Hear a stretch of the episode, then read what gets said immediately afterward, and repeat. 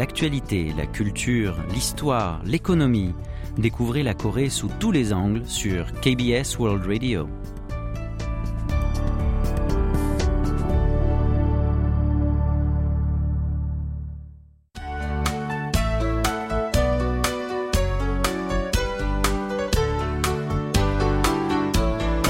Séoul, au jour le jour.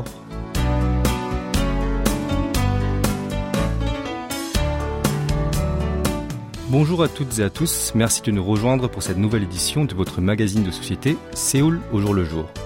Le gouvernement a annoncé vendredi que son programme de consigne pour les gobelets jetables utilisés dans les cafés et les restaurants entrera en vigueur le 2 décembre prochain. Or, alors que le plan initial prévoyait une application à l'échelle nationale, l'exécutif a finalement décidé de mettre en œuvre le programme pour le moment uniquement dans la ville de Sejong, dans le centre du pays et sur l'île méridionale de Jeju.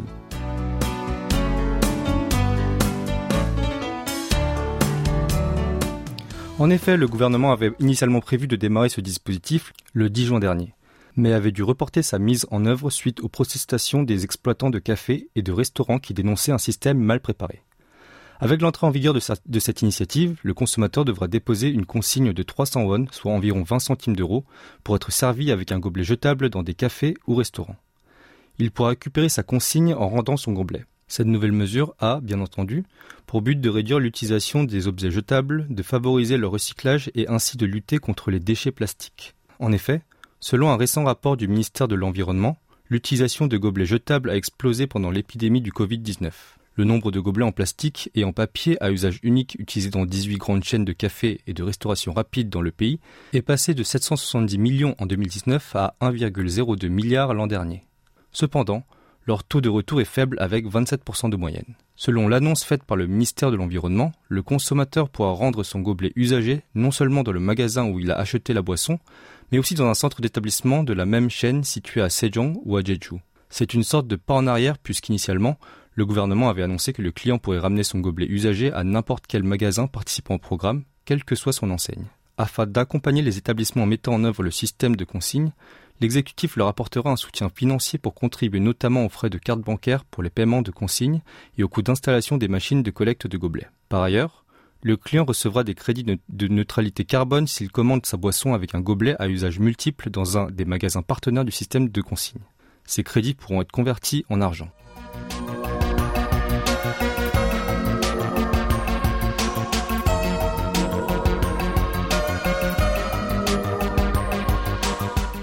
Savez-vous lequel des trois objets suivants va disparaître dans les supérettes de proximité en Corée du Sud dès le mois de novembre? Bouteille d'eau minérale, cigarettes ou sacs plastiques Trop facile? Bien sûr, la réponse, les sacs plastiques.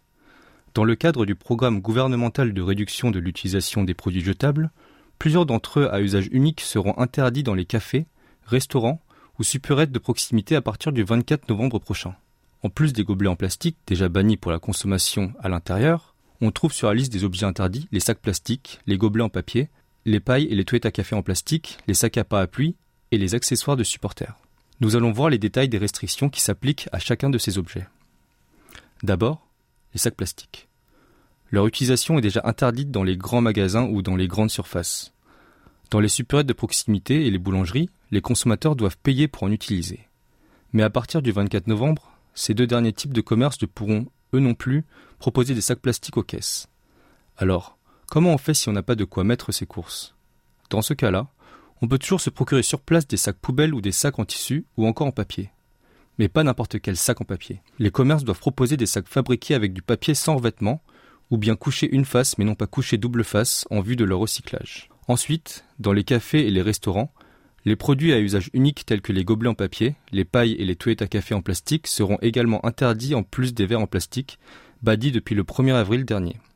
Donc, à l'intérieur des commerces, seuls les gobelets à usage multiple et les pailles en papier ou en amidon pourront être utilisés.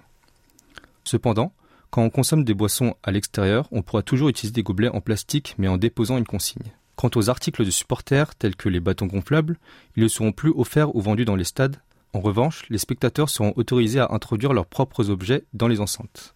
Enfin, les sacs plastiques pour parapluies humides proposés les jours de pluie à l'entrée des grands magasins ou des grandes surfaces disparaîtront également dans deux mois. Pour les remplacer, les établissements concernés devront installer des séchoirs à parapluies qu'on peut déjà voir souvent à l'entrée des stations de métro, des grands immeubles ou de certaines entreprises. Pour notre dernière pause musicale, voici une chanson de Kim Kwang-jin intitulée Kyokhejo, Souviens-toi s'il te plaît.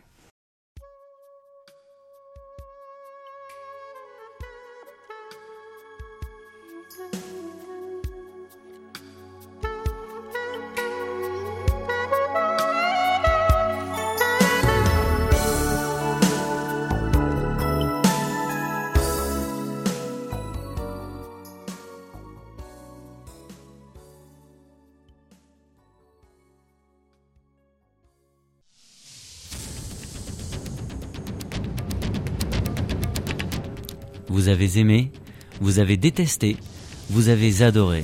Faites-nous part de vos réactions en nous écrivant à french.kbs.co.kr.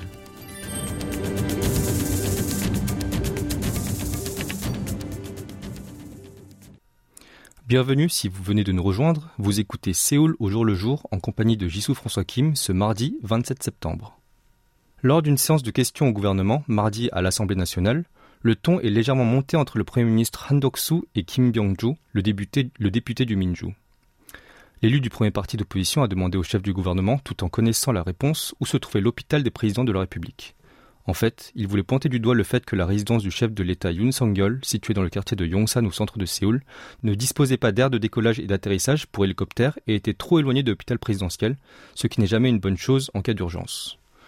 Le Premier ministre lui a rétorqué Croyez-vous qu'il est bon de divulguer ce genre d'informations? Moi, je ne le crois pas. Et d'ajouter Savez-vous, vous, quel est cet hôpital? Qui m'a répondu sans hésiter? C'est l'hôpital des forces armées du district de Séoul. Énervé, le Premier ministre lui a dit d'un ton réprobateur Vous n'avez pas le droit de divulguer une telle chose. C'est un secret. Alors, le Premier ministre avait-il raison? Le nom de l'hôpital présidentiel fait-il partie des secrets d'État? L'hôpital des forces armées du district central de Séoul, qui dépend du service de santé des armées, est l'un des douze hôpitaux militaires du pays. C'est en effet là où les présidents, leurs familles et les hauts fonctionnaires viennent se faire soigner. Créé initialement comme une branche de l'hôpital des forces armées de la capitale, près du palais de Gyeongbokgung, l'hôpital a obtenu son statut actuel en 1977 et a été déplacé en 2010 à l'emplacement actuel, à côté de l'ancien palais présidentiel, la Changwade, dans le nord de Séoul. Cette institution a fait parler d'elle pour la première fois lorsque, le 26 octobre 1979, le président Park Chung-hee, blessé par des balles tirées par son bras droit, Kim Jae-gyu, y avait été transporté avant d'être déclaré mort. Depuis, cet hôpital est revenu dans l'actualité à plusieurs reprises avec notamment l'hospitalisation du président Kim Dae-jung en 2002 pour un surmenage et des troubles de l'estomac. En 2008, le président Lee Myung-bak a même publiquement annoncé que l'hôpital des présidents qui se trouvait à côté du palais de Gyeongbokgung serait déplacé pour rendre le terrain aux citoyens. Finalement, sur cette parcelle de terre a été construite une succursale du Musée national d'art moderne et contemporain de Corée. Certes, certaines informations relatives au président de la République, telles que son état de santé, sont directement liées à la, sécurité du, pays et peuvent être classées secret d'État. Et la divulgation de tels renseignements est passible de deux ans de prison et de cinq ans de suspension de fonction au maximum. Cependant, une information classée secret d'État peut être déclassifiée plus tard en fonction de sa valeur. Pour l'instant, on ignore si le nom de l'hôpital présidentiel fait officiellement partie des secrets d'État. Mais en tout cas pour les citoyens qui ont un peu de mémoire, si c'est un secret, c'est un secret de Polichinelle.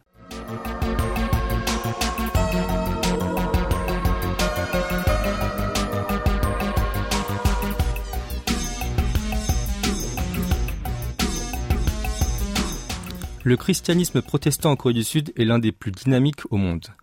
Nous ne disposons pas de statistiques exactes, mais on estime le nombre d'églises protestantes dans le pays à environ 50 000, et celui des pasteurs à plus de 100 000 pour une population de quelques 50 millions d'habitants. Or, alors qu'il y a des pasteurs de grandes églises qui jouissent d'une situation financière confortable, ou qui sont même accusés de s'enrichir avec les dons des fidèles, il y en a d'autres qui n'arrivent pas à vivre de leur activité religieuse. Dans un tel contexte, la question du cumul d'activités des pasteurs fait débat au sein des principales dénominations protestantes en Corée du Sud l'Église presbytérienne unie de Corée, la plus grande dénomination protestante du pays, s'est penchée sur la question pendant plusieurs années. Elle a récemment décidé d'autoriser à ses pasteurs confrontés à des difficultés financières d'exercer une activité rémunérée en plus de leur ministère, à condition qu'ils se soumettent à la surveillance des autorités de l'Église. L'Église méthodiste de Corée a pris la même décision pour ses pasteurs qui exercent dans des lieux de culte qui ne sont pas autonomes financièrement. Au début du mois, une association de pasteurs nommée la Société pastorale puritaine a organisé une conférence débat consacrée à ce sujet. Parmi les participants en faveur de l'autorisation du cumul d'activité des pasteurs se trouvait le professeur de théologie Cho Sang-don. Il a présenté le résultat d'une enquête réalisée en 2014, selon lequel près de 40% des pasteurs exerçaient un métier parallèle et 74% souhaitaient que le cumul des professions soit permis. Le théologien a également souligné que, durant ces dernières années, marquées par la crise du Covid-19, de nombreux pasteurs ont travaillé pour subvenir à leurs besoins comme livreurs de colis ou chauffeurs de substitution, qui ramènent les conducteurs ivres chez eux avec leur voiture. So Changwon, le président de l'Institut coréen pour la prédication réformée, s'est quant à lui opposé au cumul d'activités des pasteurs en soulignant que le pastorat n'est pas un métier mais une vocation qui nécessite un dévouement total au service de l'Évangile. Pour lui, ceux qui ne considèrent pas le ministère comme leur vocation n'ont d'autre choix que d'abandonner leur activité pastorale. La conférence débat s'est terminée sans aboutir à un consensus clair. Toutefois, beaucoup de participants ont mis en avant la nécessité d'accroître le soutien aux églises confrontées à des difficultés financières aggravées par la crise sanitaire et de poursuivre la réflexion sur la question du cumul d'activités des pasteurs sous un angle réaliste. Pour notre deuxième pause musicale, écoutons une chanson de Chang Eun-ji, Hanel Paragi ou Hopefully Sky.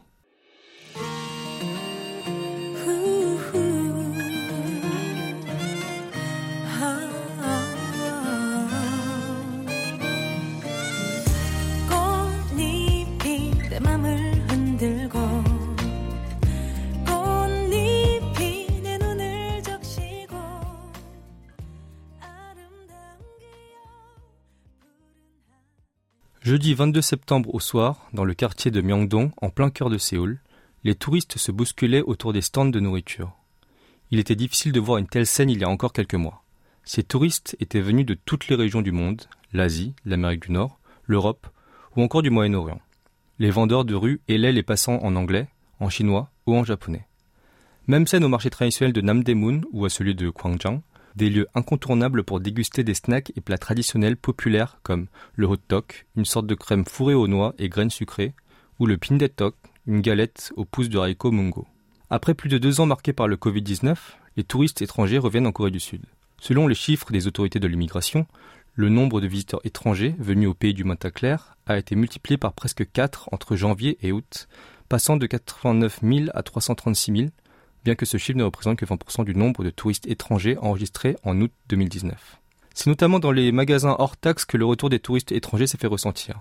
Shilla Duty Free, l'une des principales chaînes de boutiques hors taxes du pays, a fait savoir que le nombre de clients venant des pays de l'Asie du Sud-Est est surtout en hausse. Il est passé de 2000 en juillet à 3000 le mois suivant. Les hôtels commencent eux aussi à voir leurs chambres se remplir par des touristes étrangers, bien qu'ils n'arrivent pas encore à retrouver leur affluence d'avant l'épidémie. Au Lotte Hotel, dans le centre-ville de Séoul, 60% des nuitées pour ce mois ont été réservées par des visiteurs étrangers, contre 20% en 2021.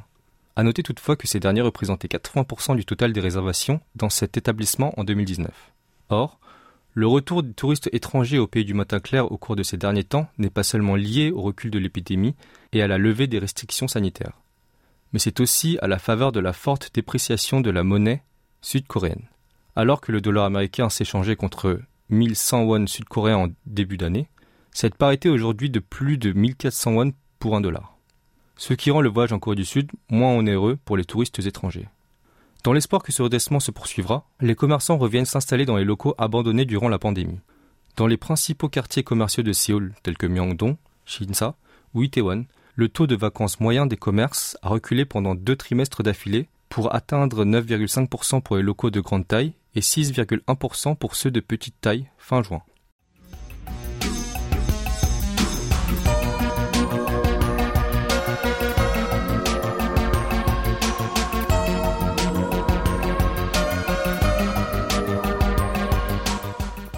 Jeudi 15 septembre, sur le campus de l'université pour femmes Ihwa, situé à Séoul, le festival d'automne battait son plein.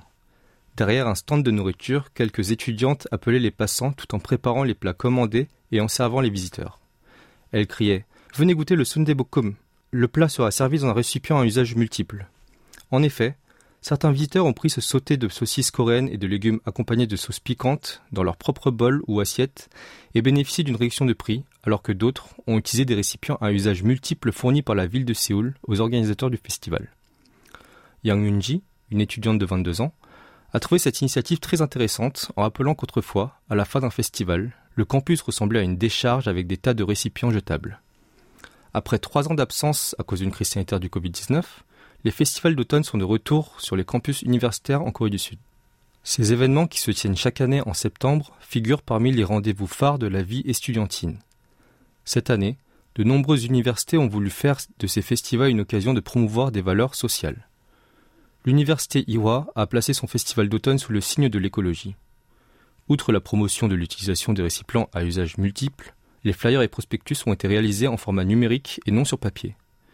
Une association étudiante de protection de l'environnement a organisé un atelier pour apprendre à fabriquer des porte-gobelets ou d'autres objets pratiques à partir de chutes de coton récupérées dans des usines de chaussettes. Quant à l'université Yonsei, située dans le quartier de Shincheon à Séoul, elle a lancé une campagne de don du sang à l'occasion de son festival d'automne. Le 20 septembre, une longue file d'attente s'est formée devant le véhicule de collecte de sang, garé en face du bâtiment du grand amphithéâtre de l'université. Selon Ham Hyung-jin, président du conseil des étudiants de l'université Yonsei, cette campagne a été conçue afin de sensibiliser les élèves à l'importance des dons sanguins dans un contexte où de nombreux hôpitaux sont confrontés à une pénurie de sang depuis le déclenchement de l'épidémie. Enfin, l'université principale de Séoul, située dans l'arrondissement de Dongdaemun, a pour sa part souhaité donner un coup de pouce aux commerçants du quartier et les a invités à participer à ces festivités. Un espace sera aménagé pour accueillir leur stand durant le festival qui débute aujourd'hui. C'est le moment de passer le micro à Huang Yang pour Saveur du terroir, je vous propose d'écouter une chanson du groupe Postman, 신촌을 못 가. Je ne peux pas aller à Sinchon. 신촌을 못 가, 한 번을 못 가, 혹시 너와 마주칠까봐. 널 보면 눈물이 터질까봐. 친구들 한잔 하자고 또 꼬시며 불러대도 난 한다.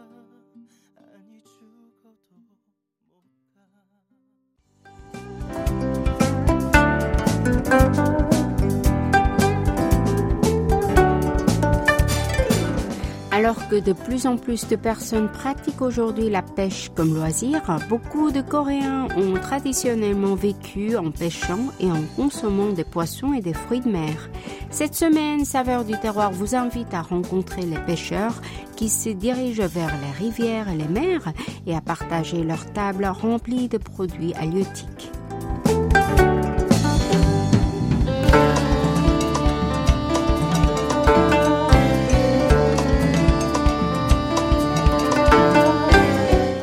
En cette saison d'automne, la mer située dans la ville maritime de Crozet de la province de Gyeongsang du Sud est particulièrement abondante de thon une sorte de dorade. Monsieur Lee, qui s'amuse à pêcher depuis une vingtaine d'années, attire notre regard.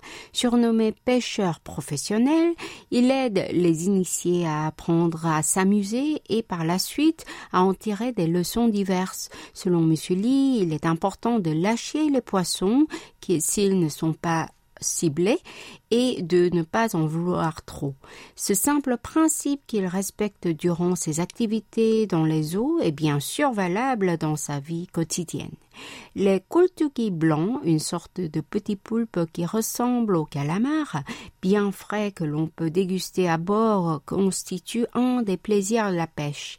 Pesant environ 700 grammes, il s'agit d'un mollusque que l'on ne peut déguster nulle part ailleurs particulièrement ferme sous la dent et doux, ces kultugi blancs trempés légèrement dans le chogochujang, une sauce de piment rouge vinaigré, font sourire les pêcheurs qui les apprécient pleinement.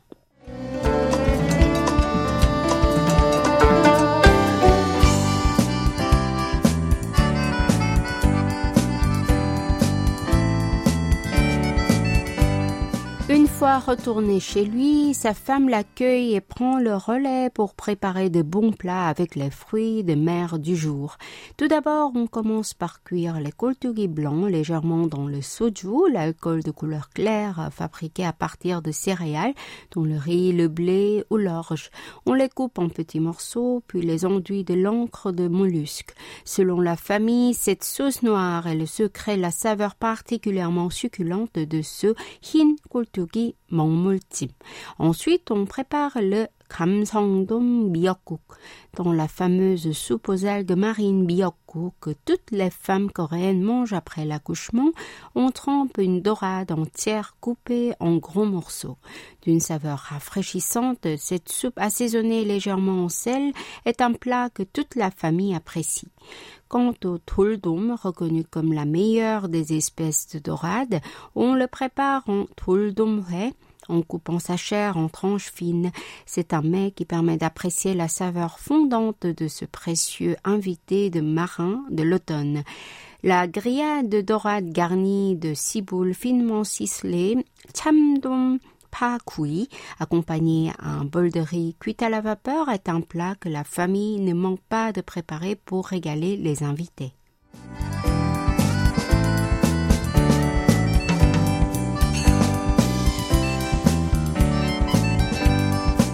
Déplaçons-nous à Ukcheongun dans la province de Chungcheong du Nord. Ici, nous sommes attirés par le paysage des gens qui pêchent dans les rivières et les cours d'eau dans différentes zones du comté. Équipés de cannes à pêche simples de 70 cm de long, ces amateurs pratiquent la pêche avec une technique traditionnelle. Elle demande une patience particulière et un temps non négligeable pour pêcher des poissons de taille moyenne et grande. En répétant à tirer et à délier le cordeau dans l'eau qui coule, on peut enfin attraper divers poissons d'eau douce. Les hommes qui se sont rassemblés dans un club afin de s'amuser à pratiquer ces techniques de pêche ancestrale et de la promouvoir au plus grand nombre de personnes se retrouvent régulièrement pour attraper et se régaler de poissons. S'il est euh, Dunbulge, qui se démarque par une chair bien tendre dépourvue d'arêtes, sont utilisés pour préparer des galettes. Les poissons de la famille du verron, dont le pirami et le muji, sont assaisonnés de manière pimentée et garnis de divers légumes avant d'être mijotés à feu doux. On peut également préparer la soupe aouk ojuk en faisant cuire divers poissons broyés, des mauves orientales aouk et divers légumes dans un bouillon pimenté. Une fois la soupe suffisamment cuite, on y trempe des nouilles et cela devient un plat fortifiant au goût profond.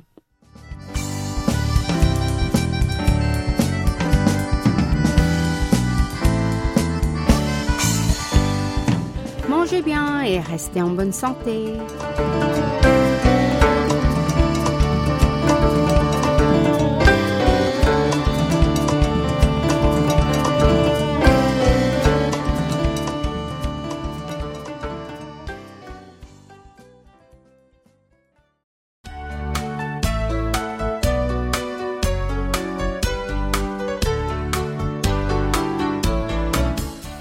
Ainsi s'achève votre Séoul au jour le jour.